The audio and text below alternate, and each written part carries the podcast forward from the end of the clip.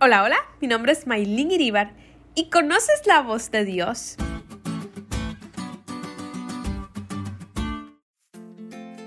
Cuenta que un visitante que recorrió Siria encontró tres pastores de ovejas que daban agua a sus rebaños junto a un pozo.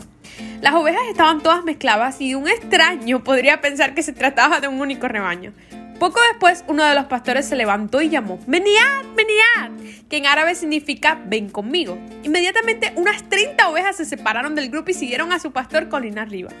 También el segundo pastor se apartó un poco y exclamó, Menead, Menead, y continuó con su rebaño. Admirado el turista preguntó al pastor que quedaba, ¿sus ovejas me seguirían si yo las llamase? ¿Por qué no pruebas? le dijo el pastor. Y si usara su capa y su callado, ¿no cree que pensaría que soy usted? Sin nada que decir, el pastor ofreció al hombre su capa y su callado y observó con una sonrisa en los labios como aquel joven llamaba a su menejat, menejat, y las ovejas ni caso le hacían. El pastor entonces le explicó, ellas no siguen a ningún otro porque conocen la voz de su pastor, así que solo lo siguen a él. En la lección de hoy volvemos a Génesis 22, donde de repente y sin explicación Dios llama a Abraham para que ofrezca a su hijo en holocausto. ¿Te imaginas cómo se habrá sentido Abraham? Era una idea totalmente repugnante que un Dios santo le pidiera que sacrificara a su propio hijo. Aún en el caso de que Abraham pensara que esto era aceptable, ¿qué pasaría con las promesas de Dios sobre su herencia? Sin su hijo la promesa no se cumpliría.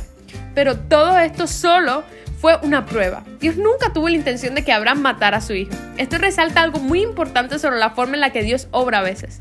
Dios quizás nos pida que hagamos algo que nunca tuvo la intención de que completemos. Lo importante para Dios no necesariamente es el final, sino lo que aprendamos a medida que nos va modificando en el proceso.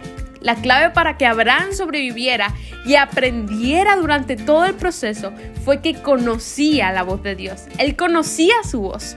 Por eso no dudó en obedecer aún cuando parecía locura. ¿Conoces la voz de Dios?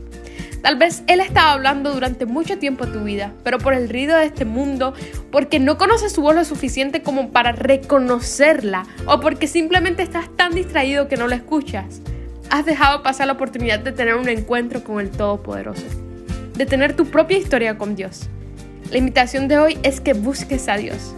No sabes cuánto Él te ama. Pasa tiempo con Él. Dile, Señor, yo quiero conocerte de verdad y verás milagros, te lo aseguro.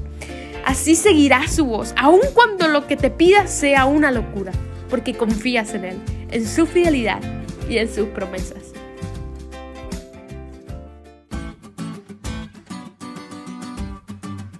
¿Te diste cuenta de lo cool que estuvo la lección hoy? No te olvides de estudiarla y compartir este podcast con todos tus amigos. Es todo por hoy, pero mañana tendremos otra oportunidad de estudiar juntos.